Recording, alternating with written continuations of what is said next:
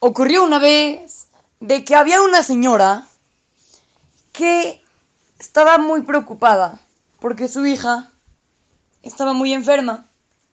Y entonces fue corriendo a una yeshiva, a un kinis, y llegó y, y preguntó, oigan señores, ¿me dejan por favor limpiar el piso, limpiar las sillas, las bancas, las paredes, los libros?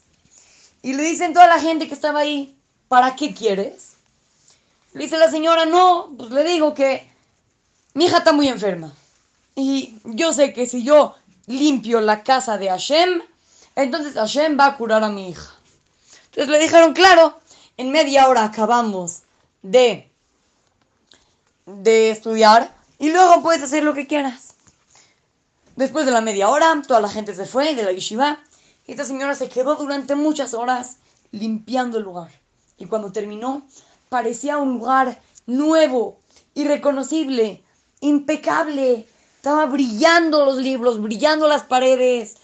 Las páginas se veían súper bien, de verdad, un trabajo muy, muy difícil hizo la señora, pero lo hizo con muchísimo esfuerzo. Y luego cuando fue al hospital, su hija ya se había curado.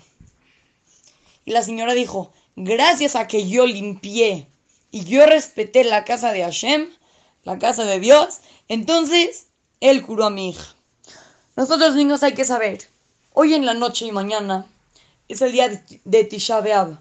Es el 9 de Ab, un día muy triste para todo el pueblo judío, porque se destruyó el Bet Amigdash, se destruyó la casa de Hashem hace mucho tiempo, hace muchísimos años, pero nosotros seguimos recordándola cada año, cada 9 de Ab.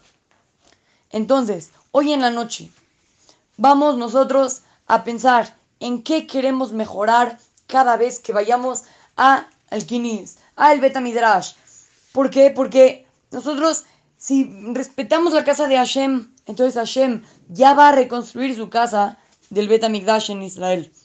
Entonces, hoy, a, partir de ahorita, esta semana, ya se van a abrir los Kinis, por lo menos aquí en México. Entonces vamos a, tratar de hacer nuestro mejor esfuerzo en respetarlos y honrarlos.